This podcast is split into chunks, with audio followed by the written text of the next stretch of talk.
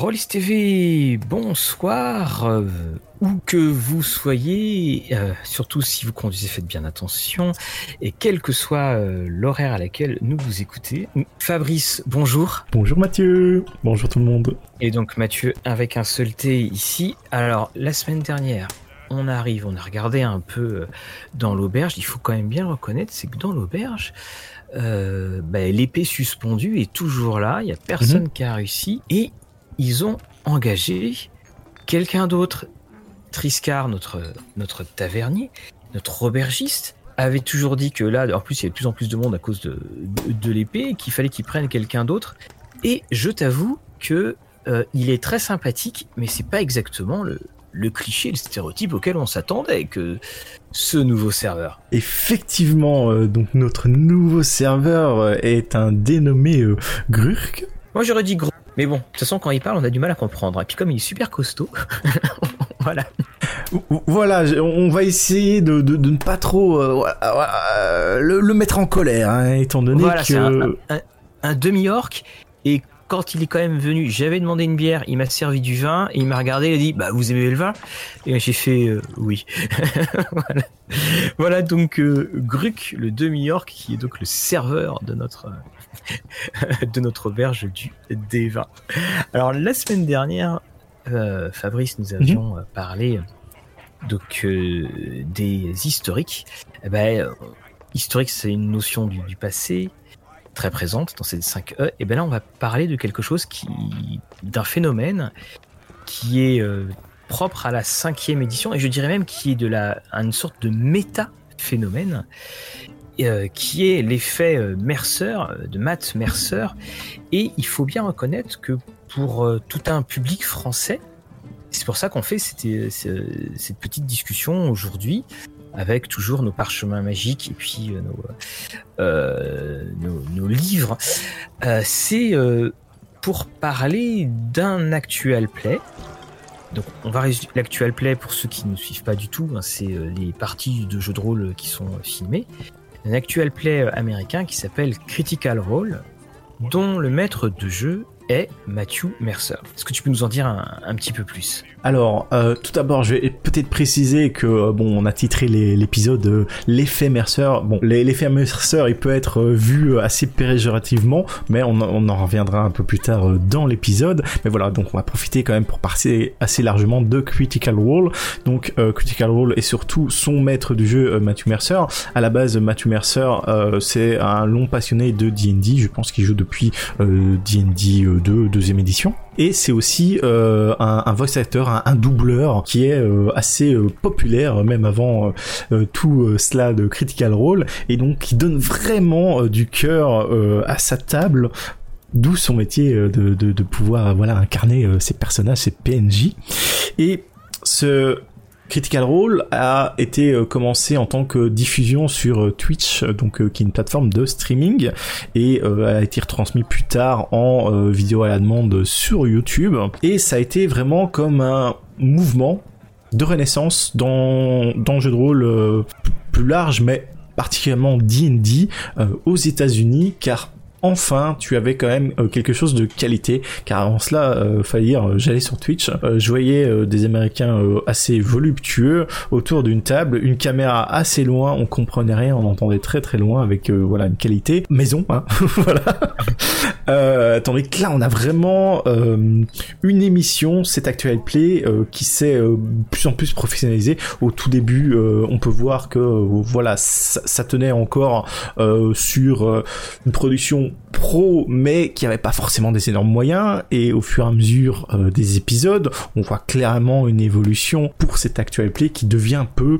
la référence le numéro un le plus populaire et qui se diversifie par bien des aspects et c'est tellement diversifié que on, on sait qu'entre 2019 et 2021, ils ont gagné plus de 14 millions de dollars. 14 millions de dollars.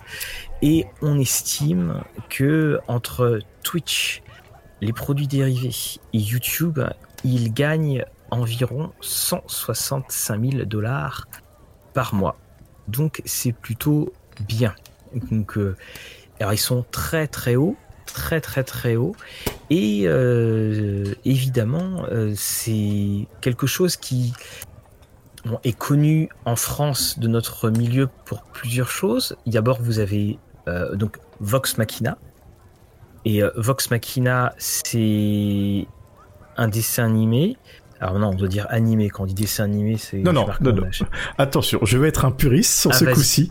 Et euh, donc on dit bien dessin animé ou cartoon euh, ou euh, cartoon euh, d'animation, euh, étant donné que bien c'est bien une production euh, des États-Unis. Euh, voilà, il y, a- il y a vraiment un style. Tandis que quand on parle d'animé, on parle d'animé japonais en général. Même si au Japon c'est un peu différent parce que pour les Japonais, tout ce qui est de l'animation, c'est des animés. Voilà, même les Disney, tout ça, c'est. c'est- ouais. Mais bon, chez nous, quand, quand on parle euh, en termes de puristes pour ceux qui regardent les animés ou même en général les cartoons, on, on marque quand même une grosse différence sur ce coup-ci. D'accord.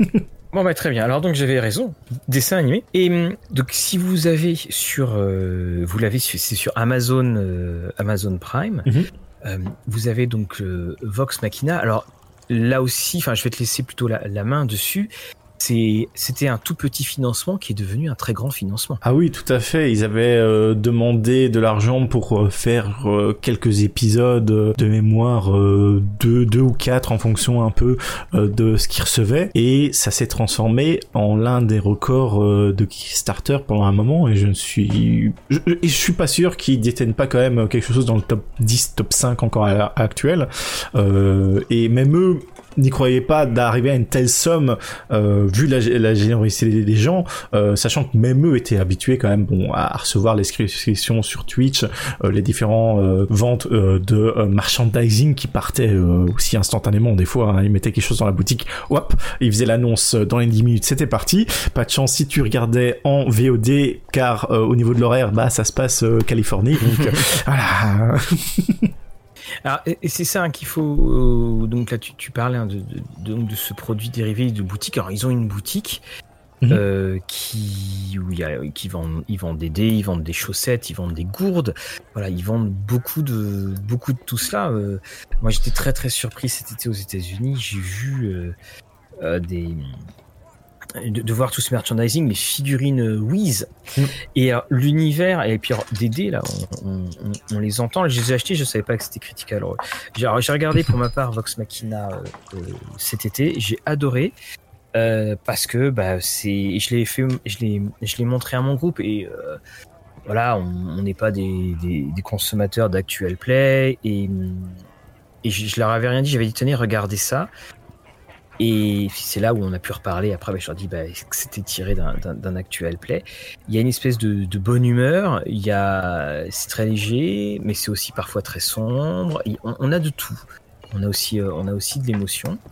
Et et puis surtout, c'est bah, c'est un univers, donc l'univers euh, d'Exandria, et puis vous avez euh, Wildemount, un, un des continents. Bah, c'est un univers qu'ils ont développé au, au fur et à mesure, et ça prouve à quel point euh, Critical Role euh, est, est vraiment pour moi le, le signe des temps.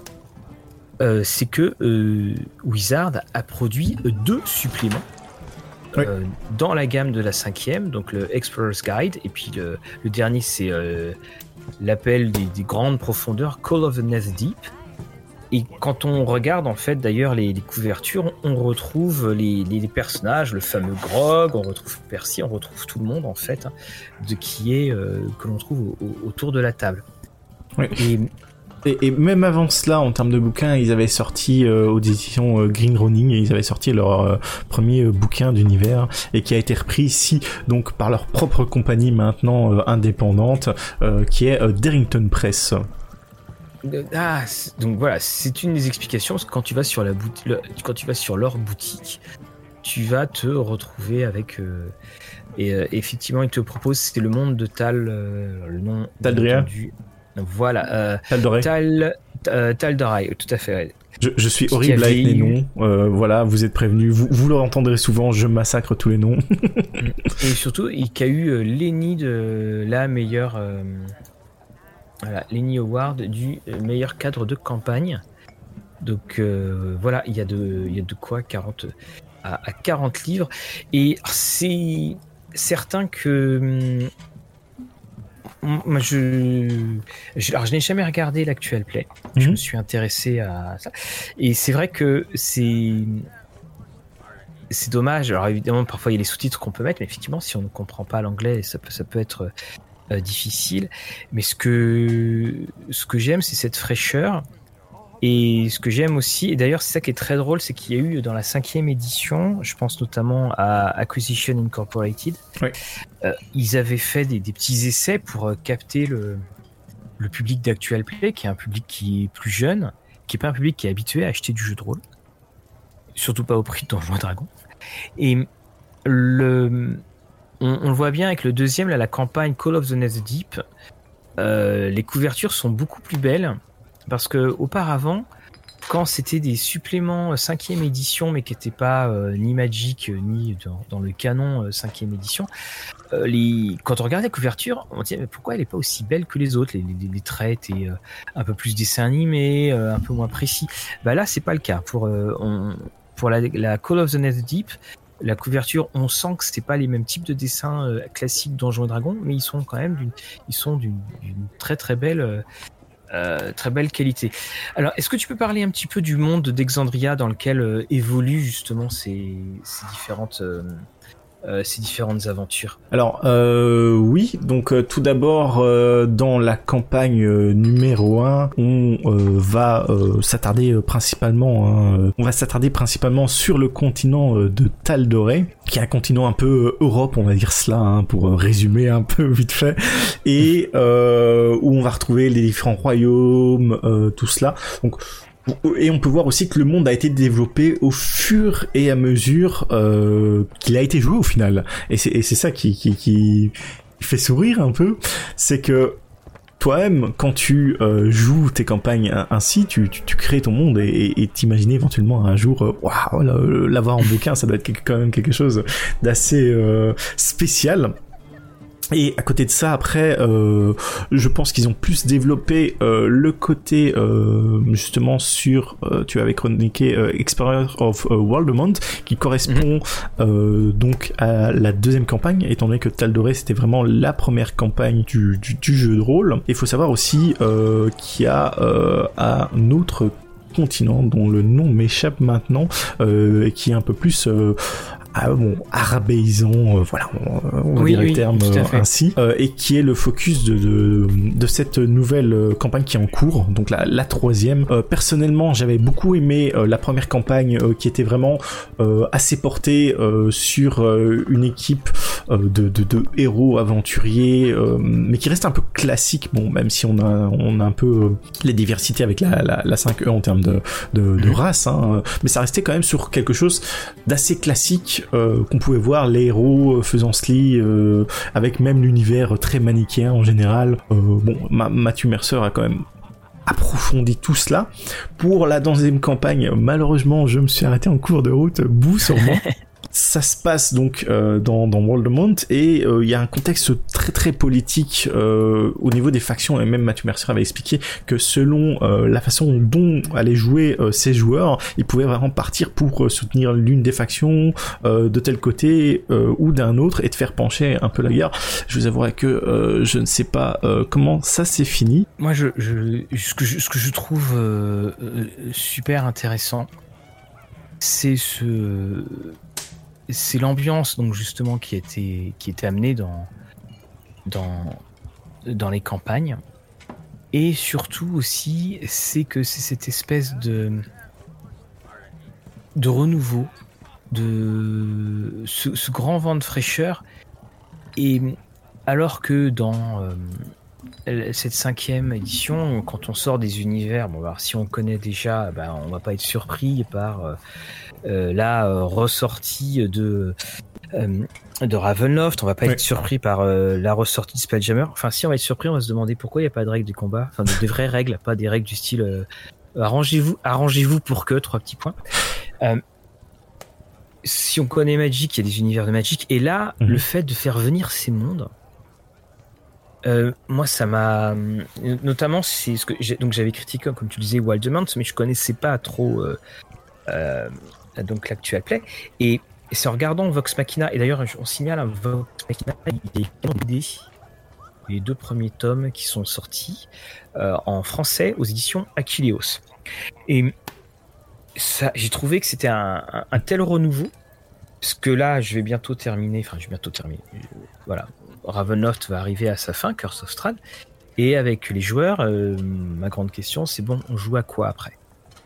Ça va de Al-Kadim, même si euh, j'avoue que le côté 5 il y a chez DM's Guild, ils ont sorti un, Al-Kadim euh, super bien. J'ai pu voir tout ce que j'ai pu voir était super, mais alors, le prix est horrible ah.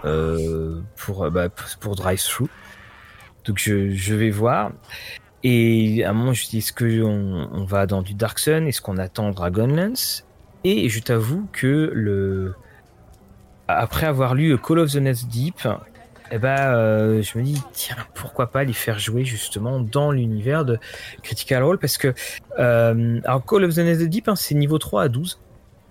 Et ce que, en gros, hein, le truc classique, ça commence par une foire et puis euh, euh, tu vas avoir un appel d'un d'un espèce de de, de demi-dieu endormi.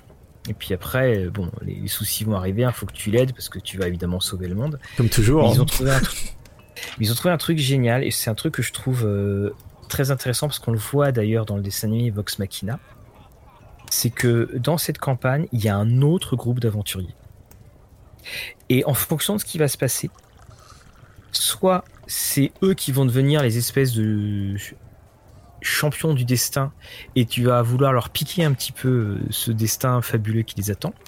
Soit c'est toi qui es le champion du destin et c'est l'autre groupe qui va essayer de, de piquer les trucs. Soit bah, vous êtes plus ou moins alliés. Et ce qui fait que ça fait des super belles relations et c'est des phases qu'on peut voir dans Vox Machina. C'est-à-dire que le groupe de héros se retrouve face à des, euh, face à d'autres groupes. ça, j'ai trouvé ça très très bien comme idée. Et ce qui est super, c'est que c'est quand même. Donc les joueurs vont pas savoir, les joueurs ne connaissent pas l'univers. Mais aussi, toi non plus, tu connais pas l'univers. Et je trouve je trouve toujours ça très très bien quand des deux côtés de l'écran, on est au même niveau parce que euh, bah, si tu connais pas trop l'univers, bah, il y a des moments où tu vas l'adapter à ta sauce parce que mhm. ça va t'arranger, ça va arranger les joueurs. Et ça, ça j'aime beaucoup. Et bah, je trouve que c'est un des, nouveaux mondes les plus convaincants euh, qu'on a pu lire parce, euh, dans cette cinquième édition parce qu'il a une vraie personnalité. Puis c'est pas une ressucée d'autres éditions. Non, tout à fait. Hein. et c'est quelque chose, comme je te disais un peu plus tôt, qui a été développé au fur et à mesure au, niveau des besoins, et ça s'est complexifié euh, vraiment euh, avec tout, toutes les campagnes ou les, différents bouquins euh, qui sont sortis et qui, rajoutent vraiment une, richesse à l'univers et même de base euh, dans la campagne 1 donc dans cet actuel play qui correspondait à Taldoré ils, mettaient en, avant certaines parties du monde, mais qu'ils avaient juste brossé euh, rapidement, mais qui te permettaient éventuellement, euh, voilà, tu, tu, tu décidais de, de vouloir jouer euh, dans cet univers-là, bah t'avais toutes les parties qui avaient été juste mentionnées que tu pouvais vraiment développer à ta sauce, quoi. Tout en restant, allez, en, en, gardant ce, ce, ce, canon, on va dire, si tu, tu, tu veux jouer comme cela, avec Vox Machina, donc qui sont les, les champions hein, dans, dans la, la, la première campagne et d'avoir les événements éventuellement qui se déroulent au loin. Et toi t'entends ah oui il s'est passé ça en fonction du du euh, déroulement de la campagne hein, ça peut être marrant. Ou même que tu, tu toi-même euh,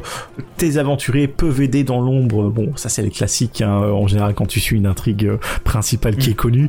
Voilà hein, ce qui dénature peut-être les accomplissements de ces fameux héros, voilà, ça reste à débat. mais mais voilà, effectivement, ce univers de Matthew Mercer qui a été développé euh, avec grand soin. Il a, il pas été tout seul non plus euh, à le développer, à le mettre sur page, même si tout était dans sa tête. Euh, voilà, il a dû faire appel à quelques collaborateurs pour tout cela. J'avais trouvé ça aussi rafraîchissant, étonné que tu as beaucoup de possibilités de jouer, je trouve, par rapport éventuellement à d'autres cadres de campagne, j'ai envie de dire. Il y a beaucoup de pistes. Oui, c'est ça. Et puis, et puis surtout, ce qui est super, c'est que en gros, tu vas pas tomber dessus par hasard. C'est tu es un fan de l'actual play et tu vas aller euh, dedans. Alors, et c'est aussi un, un actual play. Alors, la, campagne, un Wild, enfin, pour Wildemont, tu as tu as un petit. euh, Est-ce que tu avais un petit scénario Je ne suis plus sûr du tout? Euh, mais donc, elle, elle était à partir. Wildemount, c'était un supplément qui se faisait à partir. C'était le cadre de la saison 2. Oui. Et donc, euh, nouvelles options de personnages. Et puis, ah bah si, voilà, je, non, je disais des bêtises, il y a bien effectivement, il y a, il y a quatre petites aventures. Oui, voilà, il y en a quatre. oui. Et ça, hum, on, on a tout type d'ambiance, hein, ça peut être du très très sombre, du très gothique, hein, de l'horrifique, n'importe Et il y a effectivement, hein, il y a, on le voit dans Vox Machina, il y a beaucoup d'humour. Et beaucoup de personnes, lorsqu'il y a eu le- la bande-annonce de, de Donjons et Dragons, du film Donjons et Dragons, euh, alors on a eu euh, les, les fameux euh, poseurs professionnels, enfin non pas professionnels justement, euh, les, les poseurs éternels de oh non, voilà, là. Et euh, franchement, il y a trop d'humour. Alors c'est, on, on en parlait en live. Hein, Oui. euh, c'est une partie de Donjons et Dragons. On, on, on fait pas du Shakespeare euh, dirigé par Peter Brooks. hein, c'est du Donjons et Dragons. Et beaucoup de ceux qui connaissaient euh, justement Critical Role disaient on a une bande-annonce qui est dans l'ambiance de, Critical Role. C'est-à-dire, euh, euh, euh, il y a des moments où on se prend pas du tout sérieux, puis il y a des moments où on, va à fond dedans. Oui, il y a, vraiment des moments, moi qui ai suivi l'actuel play, où il y a eu des moments d'émotion, il y a une petite larme qui a coulé quand même. Je suis pas du genre à trop pleurer, à m'attendrir en général. Un, sur le Titanic, moi j'ai pas pleuré, voilà, voilà, voilà. Mais à côté de ça, il y a vraiment... À côté humour, comme tu le disais, à certains euh, moments et d'autres vraiment forts. Et ça aussi, tu le ressens notamment parce qu'ils sont tous euh, des acteurs, hein, euh, des, des voice acteurs. Euh, Mm. Donc c'est un peu leur métier d'interpréter cela. hein. C'est pour ça que ça rend aussi bien, on va, on va le dire. Mais le fait est aussi de d'avoir ce format d'épisode où ils vont jouer une fois par semaine pendant 3 à 4 heures, pendant des semaines et des semaines sur une campagne. Hein, euh, bon, c'est pour ça aussi ça demande du temps à investir hein, pour regarder euh, cet actual play. Vive euh, le x4. voilà, je... et donc... Euh, d'a- d'a- d'avoir cet investissement à la fois euh, des joueurs mais aussi du public au final de, de pendant très longtemps d'avoir cela. Et quand tu as un personnage qui est proche de la mort car euh, Matthew Mercer il essaye quand même de, de rendre les choses une fois qu'un personnage il meurt et il n'est pas euh, automatiquement ressu- ressuscité. Il y a quand même une sorte de rituel qui est mis en place. Donc il a mis des petites règles maison hein, euh, pour euh, cela. Et il y a vraiment quand même une émotion qui se dégage. Et euh, notamment euh, je vais peut-être spoiler un peu euh, la saison 1 mais euh, il y a un des personnages euh, qui, qui meurt quand même euh, dans, dans la saison 1 euh, et qui est voué à mourir pendant tout un moment et qui, qui est un peu en comment dire en, en suspens. Voilà qui, qui on lui a donné quelques quelques temps à vivre en plus pour accomplir sa mission. Et une fois que la mission est finie voilà. Et à ce moment-là on voit vraiment tout le cast qui se rend compte ah c'est le moment où il part tu vois. Et tu peux pas avoir ce genre d'émotion sans avoir vraiment joué le, le jeu euh, et t'es pris plus que interpréter un rôle de vraiment avoir joué ces Mhm. personnages pendant très très longtemps. Il faut savoir que pour la saison 1, ils avaient commencé des années avant. C'était très épisodique comme euh, on peut y jouer, hein, voilà, euh, avec les agendas qui, qui sont un peu euh, en conflit. Mais une fois qu'ils avaient leur émission, bah toutes les semaines quasiment, à part bon pour certaines, euh, voilà, t'avais Thanksgiving euh, qui sautait, t'avais Noël, genre de choses qui pourraient arriver. Donc t'avais pas 52 euh, épisodes sur l'année non plus. Mais voilà, euh, je pense que la saison 1 s'est terminée quand même avec euh, 170 épisodes, quand même. Mm, mm. Alors, tu, tu me redis combien? Euh, 170 épisodes 170 Alors, épisodes Ok, d'accord, je être sûr, hein, je être sûr de la, la- du- la- la transition. Et alors, c'est alors, pour montrer un, un- l'impact de, de, de- de Critical Role. euh, je, j'avais déjà raconté cette anecdote, je sais, je sais plus où, euh, mais pas pas l'antenne, je crois pas. Euh, donc moi, je, je suis un, grand grand amoureux de, football américain depuis euh, autant de temps que jeu de rôle quasiment. Et euh, j'écoutais donc une, émission, euh, un podcast, euh, le plus grand podcast euh, euh, américain, euh, Matthew Berry euh, sur ESPN.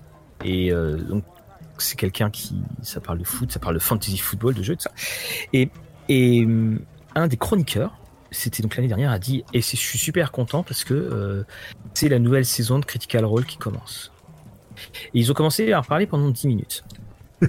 et et d'ailleurs, c'est très drôle parce que le, le, le l'animateur, donc Matthew Berry, se moquait de, du disait bah attends, tu, tu es en train de regarder des gens qui font du jeu de rôle, et puis, mais quand tu les regardes, t'es habillé avec un chapeau pointu de sorcier et tout. Voilà, c'était super drôle parce qu'il vraiment, il, se moquait, euh, on y retrouvait à la fois tous les clichés, mais évidemment, il les appuyait euh, totalement. Et, et c'est ça qui était euh, extraordinaire. Alors c'est là d'ailleurs où de toute façon, on a bien vu, ils n'ont pas prononcé le, le mot jeu de rôle une seule fois. Mhm. Ils ont prononcé le mot donjon et dragon constamment. Oui, parce Quand on dit qu'on fait du jeu de rôle, c'est I play D&D. Mhm. Et, et c'est pour ça d'ailleurs que des fois dans la presse euh, américaine, tu vois, as des articles comme euh, 10 jeux de rôle qui ne sont pas D&D. Voilà, on a une omniprésence, mais euh, j'ai envie de dire une omnipotence euh, de Donjons et Dragons. C'est très très très clair et il n'y a pas photo. Et pour que, si tu veux, dans l'univers, dans un, podcast de sport, de foot américain, euh, on parle de critical role, c'est qu'il y a quelque chose. Parce que s'il y a bien une chose chez l'héroïste qu'on franchit pas, c'est la rivière du sport. Hein. Voilà. évidemment, je, tire des gros traits, je caricature, mais quand même un peu. Donc euh, c'est c'est ça qui était que je trouvais, mais euh, ça m'a vraiment marqué de les entendre parler ainsi mhm. et de faire une digression très drôle euh, dessus comme et, ça montrait que voilà il y avait eu un, un, autre impact du, jeu sur le jeu grâce à lui et enfin grâce à, à Mercer et, et, Critical Role et que il y a une enfin c'était devenu un, un rendez-vous et là-dessus euh, bah, chapeau parce qu'on n'aurait pas dit ça il y a quelques années. Hein. Oui, tout à fait. Bah, de toute façon, ça démontre aussi euh, que Critical Role, c'est pas juste un, euh, une partie de jeu de rôle, c'est aussi un divertissement. C'est devenu vraiment un divertissement. Il y a beaucoup de gens euh, qui regardent Critical Role, qui n'ont pas forcément euh, joué au jeu de rôle, Certains vont essayer grâce à cela, hein, donc ça, ça ouvre la porte mhm. euh, tout à fait. Mais d'autres qui sont oh non j'ai pas j'ai pas envie d'essayer, euh, ça m'intéresse pas, je suis juste là pour euh, suivre l'histoire comme tu mettrais ton ton TV, etc. Et ça dénote vraiment de quelque chose d'impactant parce que c'est plus juste ta partie de jeu de rôle avec tes potes, c'est vraiment une émission à part que les gens regardent pour sa, sa valeur de divertissement. Voilà, et et effectivement, quand tu, dis ça, puis après, bah, qu'est-ce qu'on a en produit dérivé On a des BD, hmm. et puis on a euh, un dessin animé. C'est pour se retrouver dans, cet univers et la, dans les. Alors je, alors je sais pas si je connais. Je sais que Matthew Mercer euh, avait doublé, a fait une apparition voix dans Vox Machina. Oui. Euh, et je sais pas si les, les personnages étaient doublés par euh, leur euh, par leurs alter ego en fait, par ceux qu'on voyait. Oui, euh, je pense, je pense qu'ils étaient tous doublés. J'avoue que j'ai pas forcément fait attention. Oui. mais je pense que ça m'a sans cela, ça m'aurait fait euh, tiquer et j'aurais fait ah, il y a quelque chose qui va pas du tout euh, concernant bah, euh, les différents personnages. Non, je pense qu'ils ont vraiment repris les personnages. D'ailleurs, petite anecdote, maintenant quand il y a un une des voix des, des doubleurs de, de, de Critical Role, donc des, des joueurs, je les entends dans les jeux vidéo, dans, dans voilà. et, ça, ça, me fait tiquer du coup. Je, donc je n'entends plus le, vraiment le personnage. Je me fais ah tiens c'est Matthew Mercer. Et, et, et c'est ça qui, voilà, ça a créé euh, quelque chose. Alors on sait que Roll Play euh, euh, avait au début justement suivi un petit peu, enfin, le, calque de avant de trouver sa, son propre rythme de croisière et puis devenir et ne pas faire justement du du roll and play et enfin du du, du, critical role pardon. Mhm. Moi, ce que j'aime euh, beaucoup, c'est cette ouverture. tu vois, c'est des gens quand même. Voilà, euh, quand tu les vois autour de la table, bon, il, y en a qui étaient pas nés quand il y avait euh, quand il y avait les premiers suppléments de, de Donjons Dragons. Et je me dis vraiment que c'est une vision du du futur de, de, ce que ça peut être et aussi du côté très protéiforme de Donjons et Dragons et que comme tu dis toi-même euh, le, jeu a cédé en partie la place au divertissement. Mhm. Parce qu'on est dans une... Euh, c'est comme si on regardait une série télé et que euh, c'est aussi un, public qui euh, qui va pas se mettre au jeu de rôle et qui va et qui aussi encore une fois on le répète on est dans la culture du gratuit c'est s'ils regardent ils peuvent regarder les, les actuels play critical role ils ne payent rien oui c'est cela et et c'est pour ça, quand tu vois les chiffres astronomiques, de, enfin les vues astronomiques, évidemment, ça se, et c'est le grand souci de l'actuel play, enfin souci, c'est une des choses que l'Actual Play aimerait bien modifier, c'est que le, le, pourcentage de ceux qui regardent et de ceux qui vont acheter réellement un produit, il n'est pas, il est pas si élevé que ça. Ça reste à voir, hein, comme euh, je te le disais un peu plus tôt, c'est que euh, Critical Role en particulier, euh, quand ils mettaient beaucoup de, de, de, merchandising, ça partait à une vitesse tellement folle. maintenant, je suppose qu'ils sont arrivés sur des chiffres où ils augmentaient, ils augmentaient jusqu'à arriver avec un petit stock pendant quelques jours. Et puis voilà, et maintenant ils savent plus ou moins ce qu'ils doivent avoir pour que ça parte, euh, avoir du stock. Oui, c'est ça. Puis, enfin, ce que je trouve euh, super, c'est que c'est, euh, enfin, ce que je trouve super, enfin, c'est, que tu te retrouves quand même dans une, dans un public qui est très fragmenté dans, dans ses raisons de venir regarder. Oui. Ce qui fait que bah, Wizard et puis eux vont s'adresser aux rôlistes avec des suppléments 5e E en faisant des, des kits 2D. Là, là j'en ai, comme je te disais, hein, il y en a J'en ai deux et je, alors je savais pas que c'était il y avait une bourse à dés je, dedans. Je me suis dit oh, tiens je vais les acheter parce que j'avais pas de dés déjà. Hein. et, et, en fait j'ai vu l'autocollant après et puis euh, que c'était euh, Critical Role donc j'ai Percy j'ai Grog. Chaque personnage a son kit de dés. T'as as aussi le kit de dés du, du maître de jeu. Donc ça c'est pour ceux qui veulent pas trop acheter. Et puis après effectivement bah t'as euh, tout ce qui va être hors jeu de rôle. T'as des chaussettes. Hein, t'as plein de trucs. Hein, tu vas sur leur boutique c'est un c'est assez impressionnant.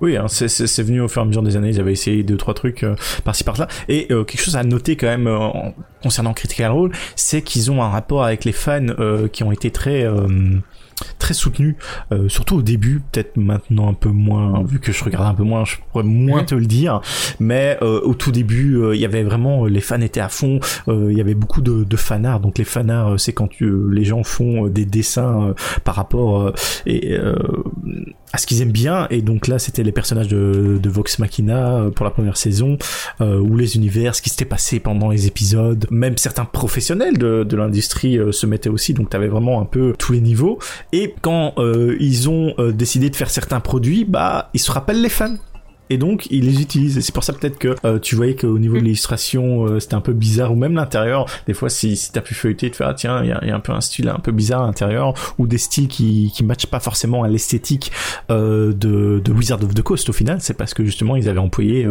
des, des artistes qui avaient fait des fan art avant qui avaient créé vraiment cette grosse communauté pendant des années au final. Et maintenant qui, bah, qui paye un peu. ouais, d'ailleurs, euh, le. Est-ce que je, je voyais Gruc qui, passait notre euh, serveur et qui me fait un petit peu penser à Grog, alors qu'il n'a aucun rapport avec le site, un des personnages justement de, euh, de, Vox Machina. Et ça, non, alors non seulement ça a été un grand succès pour tous ceux qui ne connaissaient pas le jeu de rôle, et puis donc on parle de l'effet Mercer, qui est le titre de, l'émission, parce que euh, justement, Matthew Mercer s'est imposé comme étant une référence au niveau du, du, du, du, jeu, de la manière de, de maîtriser, mhm mais ça a aussi eu il y a eu un petit revers à la médaille. Oui, tout à fait. Donc le, le style de jeu, Matthew Mercer, moi j'avais bien accroché parce que j'ai un peu un style dans le même genre. J'aime bien faire des petites voix et tout ça. Hein. euh, mais bon, je ne suis pas un acteur professionnel, donc malheureusement la qualité est un peu moindre. Mais à côté de ça, pour parler un peu euh, des déboires, c'est que bah, comme on a pu le dire, il y a beaucoup de gens qui avaient vu la série qui se sont intéressés euh, à jouer au jeu de rôle, et là est arrivé euh, dans les milieux euh, rôlistes beaucoup de gens euh, qui avaient pas forcément bien bien compris euh, ce qu'était exactement un jeu de rôle et qui rentraient pas forcément dans le moule rôliste, on va dire ça, mhm. euh, qui apporte aussi du sang frais hein, pour certains, je dis pas le contraire, mais donc qui arrivaient avec toutes leurs idées, tous leurs préconçus, tout ça, et qui arrivaient euh, au niveau de certains jeux de rôle où, bah, voilà, c'était comme ça, et eux décidaient d'imposer un peu ce qu'ils avaient vu dans Critical Role. Ah non, pourquoi mon MJ, euh, il fait pas les voix? Pourquoi euh, il y a pas tel autant de PNJ Pourquoi on fait du porte-monstre Enfin, ils, connaissaient pas les termes, mais voilà, ils, ils vivaient pas comme euh, Vox Machina. Sauf que Critical Role, c'est un style particulier euh, de jeu de rôle, enfin de, de, de campagne, de pour jouer, et aussi, euh, voilà, ça, ça va pas être chaque maître du jeu ou maître de donjon va avoir une façon de maîtriser qui lui est propre. Et les gens s'attendaient forcément à retrouver ça ou essayer euh, d'imiter euh, vraiment euh, ce qu'ils avaient pu trouver dans Vox Machina et qu'ils n'étaient pas d'accord, euh, que ce soit euh, les euh, maîtres du jeu qui voulaient que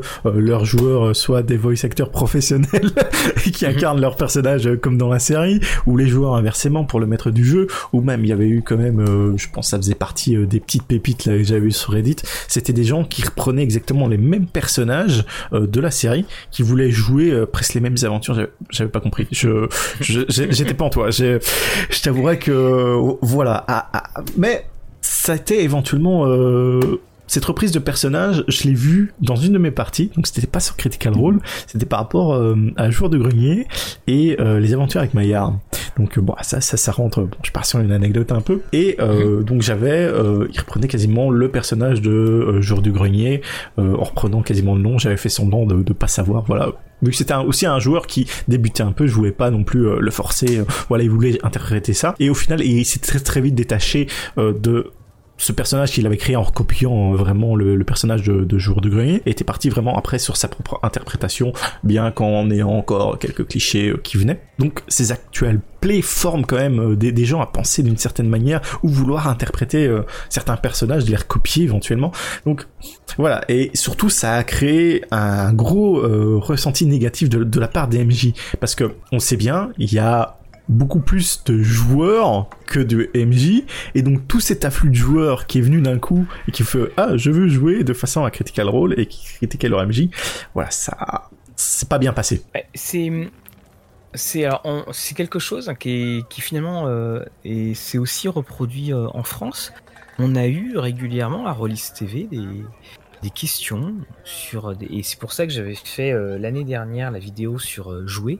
Mmh on, s'était rendu compte de plus en plus que bah, de l'impact des actual plays et qu'effectivement, pour des personnes qui ne connaissaient pas, leur seule référence était des actual plays qui ne connaissaient pas le jeu de rôle. Et bah, euh, t'as envoyé qui se mettait beaucoup de pression, qui disait euh, ah ouais mais alors euh, par exemple il y avait oui mais dans mes parties les joueurs discutent beaucoup. je disais bah oui mais parce qu'en mhm. fait dans tes joueurs sont pas filmés donc euh, c'est et, ça avait un petit peu faussé le, et surtout alors des fois ça faussait et puis surtout c'est que parfois ça mettait une pression qui était euh, euh, bah, assez lourde et puis qui était évidemment totalement inutile hein, c'est du jeu. Et hum, il y avait comme une sorte de compétition qui, se mettait. Alors moi ce que je disais à chaque fois je disais tu sais c'est comme quand tu regardes un match de foot mhm. bah, quand quelqu'un fait une passe de 20 mètres qui arrive dans les pieds de l'adversaire, euh, dans les pieds de son coéquipier, euh, ça a l'air facile, mais en fait non, ça l'est pas. Donc euh, c'est quelque chose qui qui qui m'avait poussé à faire cette émission pour jouer, enfin cette vidéo jouer mhm. pour tout simplement dédramatiser. Et effectivement, d'autant plus que avec Critical Role, euh, bah, quand tu découvres et que tu veux faire pareil, en fait, c'est pas tant que tu veux imiter un maître de jeu, c'est que tu veux imiter euh, Mathieu Mercer. Oui. Sans avoir le niveau. c'est ça aussi. Sans avoir, le, sans avoir le niveau. Et puis surtout, euh, c'est que bah, je reprends la, comparaison avec les joueurs de football, mhm. enfin tous les sportifs. Hein, il y a chaque sportif, chaque joueur de foot a un style différent. Et, et, ça retire rien à leur qualité. C'est qu'il y a plusieurs manières d'être maître de jeu parce qu'il y a plusieurs manières aussi d'être joueur et que un, mm. un Matthew Mercer pourrait formidablement agacer certains joueurs et puis euh, ferait que d'autres joueurs seraient totalement transportés et, et vice versa. C'est, je pense, un, ça, ça, ça, tient vraiment à, l'actual play. C'est que euh, avant l'actual play, tu voyais jamais des gens faire du jeu de rôle il fallait que tu sois, alors sauf en convention, mais bon, mhm. les conventions, euh, c'est un, pourcentage infime de, la pratique de jeu. Euh, mais sinon, euh, c'est, tu, bah, tu voyais pas de gens. Est-ce que c'était dans une porte fermée ou dans un endroit, voilà, privé? On, avait même eu une fois quelqu'un qui nous avait demandé, je sais plus quel jeu il avait acheté. Il disait, je comprends toutes les règles, mais en fait, je, je vois pas comment ça se joue. Oui.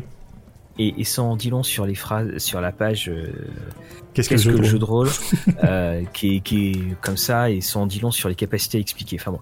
Mhm. et, et, et donc bah là pour le coup, ce que j'ai fait, j'ai envoyé un lien, j'ai envoyé le lien, j'ai mis le lien de Roll and Play, j'ai dit bah tiens regarde, il y a Mhm. le maître de jeu qui parle et puis t'as les autres joueurs qui vont. euh, Mais voilà et, et c'est vrai que euh, bah, et la description du fait physique, c'est-à-dire qu'on est autour de la table, il y a quelqu'un qui parle et tout ça, bah euh, elle est pas, je la vois pas souvent dans les jeux de rôle. C'est C'est- pour ça que j'avais beaucoup aimé, euh, euh, pour ceux qui ont vu ma critique sur euh, Konosuba, qui est un jeu japonais. Donc certains jeux japonais ont euh, ce qu'on appelle un replay.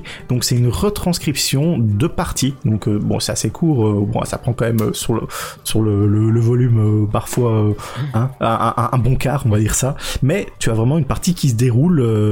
Pas, pas forcément en temps réel parce qu'il il, il, il cut beaucoup de choses. Donc euh, pour rendre ça euh, lisible euh, et fun et tout. Mais voilà tu, tu, tu vois comment jouer au final.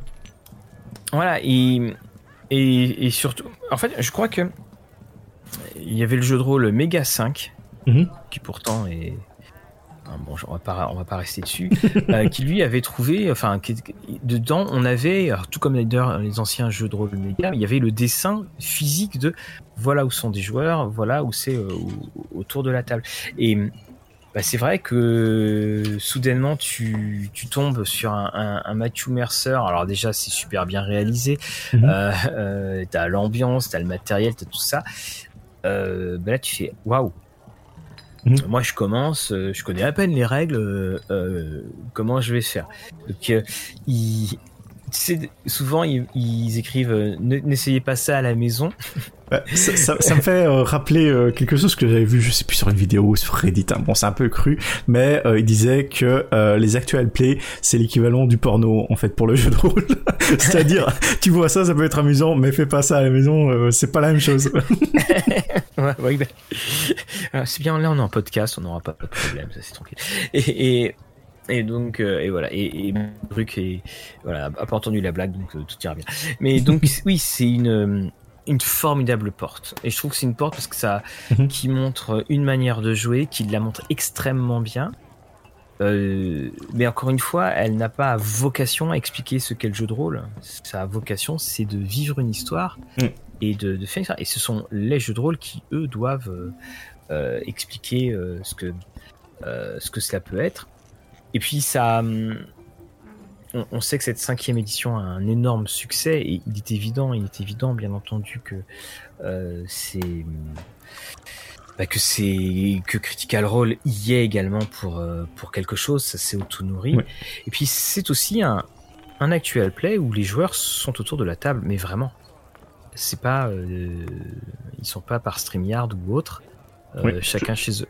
je pense pendant le confinement je sais plus s'ils avaient essayé de Oui. tourner à distance peut-être un moment un autre. Confinement, je crois que c'était à distance, mais c'est c'est pour dire à quel Ouais. point aussi ça ça augmente le, le côté euh, le côté euh, bande de copains et puis Ouais. ce côté voilà on a envie de, de vivre ça et et ce que ce que j'aime encore une fois c'est euh, moi je l'ai- vraiment j'étais euh, emporté par cette série euh, euh, Vox Machina. Je la regardais euh, bon après j'ai peut-être une opinion faussée parce que je, je me remettais du décalage horaire et donc euh, je j'ai surtout regardé dans le genre vers 4 heures du matin Mhm. 3 ou 4 jours d'affilée. Et, et j'ai hâte pour ma part de voir une de voir une saison 2 parce que on y retrouve euh, toute la joie et euh, toute la chaleur que euh, qu'on peut trouver autour d'une table. quelque chose que je voulais dire aussi, c'est que Critical Role et Matthew Mercer, le travail de Matthew Mercer, ont permis, je pense, c'est le développement du homebrew ou fait maison. T'as réussi à, le- caser. Voilà. Donc, étant donné que quand les gens ont vu, ah, c'est pas un univers officiel euh, de D&D, euh, Matthew Mercer, à un moment, euh, il avait euh, donné des classes, étant donné que Percy Percival, euh, dans la saison 1, euh, joue quelqu'un qui, qui manipule des armes à feu, donc il a sorti cela. Et pour Vin Diesel, il avait sorti le Blood Hunter, qui est maintenant sur D&D Beyond, hein, aussi, en tant que classe à part entière, donc c'est pour vous dire. Et il a pu montrer que, voilà, il y a moyen de faire ceci. Je pense que ça aussi boomé euh, ou produit énormément de gens qui créent leur propre monde, leur propre univers. Bah oui, parce que bah, de toute façon, euh, c'est quand même des choses qu'on qu'on a découvert euh, ou redécouvert au fil et à mesure de nos émissions. Mais combien de fois on, on dit, on met en avant que c'est un jeu, mais qui est euh, protéiforme, polymorphe, qu'on Mhm. peut en fait tout jouer et tout faire dedans. Et que euh, c'est un jeu qui s'est montré. euh, bah, c'est un jeu qui, qui, trimballe, et à juste titre, un, paquet de clichés de caricatures, parce que euh, même les scénarios officiels aident pas forcément à ce qu'on se débarrasse de ces caricatures. Mais c'est un jeu qui, euh, voilà, on peut bah, tout faire. Et que, justement, l'aspect générique, parce qu'à la base, on voulait faire un jeu générique. Si ça n'avait pas été un, un jeu générique dans les premières éditions, on n'aurait pas eu tous les panthéons, euh, que ce soit les, les panthéons de la mythologie, que ce soit les panthéons de Melniboné, de Cthulhu, tout ça. On voulait que Mhm. tout puisse être couvert. Et, et là, on a quand même quelqu'un qui te fait un, un monde. euh, Enfin, pour moi, ce, ce monde-là, avec. euh, voilà, il- bon, c'est un monde de donjon, il y a, il y a des choses, on, on- on sent des influences, mais des, des- des- des nouveaux univers, bah, dans la cinquième, moi, j'en vois qu'un seul. Il y a peut-être celui de. ah, euh, de. Ah, euh, de Danger Incorporated. euh, non, non, de Accusation Incorporated, pardon. Mhm. Mais sinon, des, des nouveaux univers que j'avais pas vus avant, il y a ceux de Magic. Ouais. Sinon, c'est que des ressuscités. Pour moi, c'est Wildemount. C'est pour moi, c'est une merde de Critical Role. Et et et c'est pour ça que quand je l'ai lu, j'étais heureux parce que c'est chouette, un truc que je connais pas, quoi. et euh, que je connais pas, puis, puis qui me donne envie. Oui, c'est ça le Alors que- principal. C'est c'est donner Voilà. envie d'a- d'avoir une qualité derrière. Parce que si c'est pour euh, nous pondre un énième produit euh, sans âme, sans cœur, pff, ça vaut pas la peine. Parce que, parce que bon, il y a eu le Acquisition Incorporated hein, qui, est, qui est sorti, bon, qui est- que j'ai trouvé plus anecdotique. Mhm. Et puis surtout, en fait, c'est que j'ai mis beaucoup de temps à comprendre de quoi ça parlait vraiment. Tandis que là, on est vraiment dans un truc euh, classique. Et, et pour tous ceux hein, qui lisent l'anglais et euh, qui, qui veulent du changement, euh, bah voilà, Wildemount, Exandria qui est l'univers, c'est vraiment super. Et de toute façon, il y a. bah, moi, le, quand je regardais Vox Machina, je me disais, ah tiens, ça, pourrait être, ça pourrait être bien pour être joué. Et je me rappelle encore de la, la réaction d'un des joueurs à qui je l'ai envoyé. Je dis, regardez ça. Et qui fait, on dirait une partie de jeu de rôle. Et, et, et voilà. Et alors qu'il n'était pas du tout au courant que c'était euh, euh, que c'était adapté d'un actuel play de jeu de rôle. Et, et ça, ça prouve la, la force du truc. Et tu, tu parlais un peu plus tôt euh, par rapport à l'anglais, euh, tout cela. hein. C'est que euh, pour ma part, avant que je commence Critical Role, mon niveau d'anglais était dégueulasse. Donc c'est vraiment le fait de me forcer à regarder Critical Role et qui m'a vraiment intéressé et je voulais comprendre ce qu'ils disent, qui m'a permis d'être, je vais pas dire bilingue non plus, mais voilà où je comprends, on va dire quand même un bon 75% en anglais Mais- sans trop de soucis. Mais c'est. c'est- de toute façon, là, ce que tu dis, c'est la.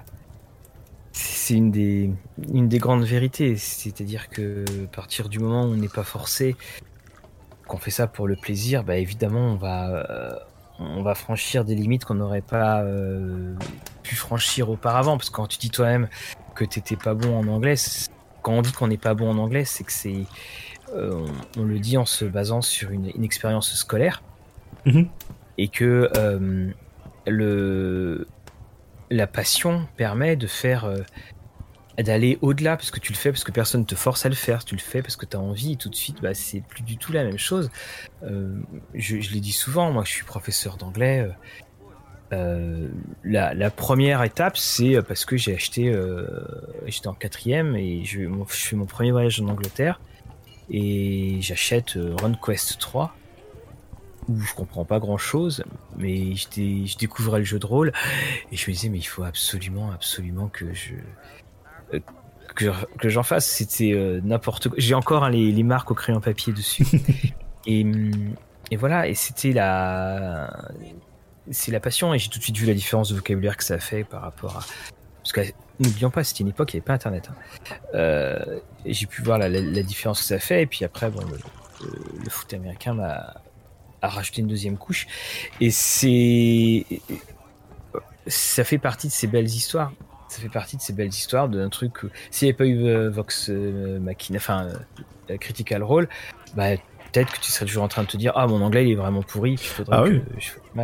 et, aussi et, aussi par exemple ici je parlais un peu plus tôt de, de Konosuba ou bientôt euh, Goblin Slayer euh, qui sont au final euh, des jeux japonais qui ont été traduits en anglais et qu'on verra peut-être pas en français. Et j'aurais pu jamais les lire sans que je m'intéresse à Critical Role et par la passion de de, de voilà du, du, jeu de rôle euh, et, et, et la volonté de comprendre l'émission quoi tout simplement. Ouais c'est ouais, parce que c'est quand même c'est quand même des, des, belles choses. Mais je crois qu'on a fait à peu près le tour de notre. Je pense, oui. Matthew euh, euh, Mercer. D'ailleurs, euh, alors Groog vient nous voir. Je sais pas si il va nous demander si on veut boire quelque chose d'autre ou s'il va tout simplement nous demander de partir. Je ne sais pas. Faudrait vraiment qu'on aille voir Triscar pour lui dire qu'il il est bien, mais qu'il faudrait qu'il travaille certaines compétences sociales parce que. Ah oui, je pense aussi. S'en aller. En tout cas, bon, bah, Flynn, lui, est toujours euh, désolé de pas réussir à, prendre l'épée pour avoir un, petit verre euh, gratuit. Et comme vous l'entendez, bien la, taverne continue à se, euh, à, se remplir. Alors, quel sera, avant que nous partions, quel sera le prochain programme de discussion et dragon Fabrice? Est-ce qu'on va attaquer un monde ou est-ce qu'on va attaquer un autre pan du, du jeu. Alors, on fait pile ou face? On fait père ou impair? Hmm, Je te propose euh, père ou impair. D'accord. Alors, père, ça sera Birthright. Impair, ça sera les races. D'accord? Ok. C'est parti, je lance et je viens de faire 8. Et donc, nous attaquerons la semaine prochaine l'univers de Birthright. Dans les autres programmes à venir dans la, dans la, saison, on va avoir Julien Dutel qui sera invité, qui viendra nous parler de la quatrième édition de Donjons et Dragons. Et puis il y aura toujours, il faut qu'on trouve une date, un Maxime Chatham. On fera alors, je pense, un maxi épisode sur les royaumes oubliés, les Forgotten Realms. En attendant, euh, Fabrice, eh bien, je te souhaite une bonne nuit à l'auberge. Et quant à vous, vous autres, tous, eh bien, comme on le dit, que vos parties soient belles. À la prochaine fois.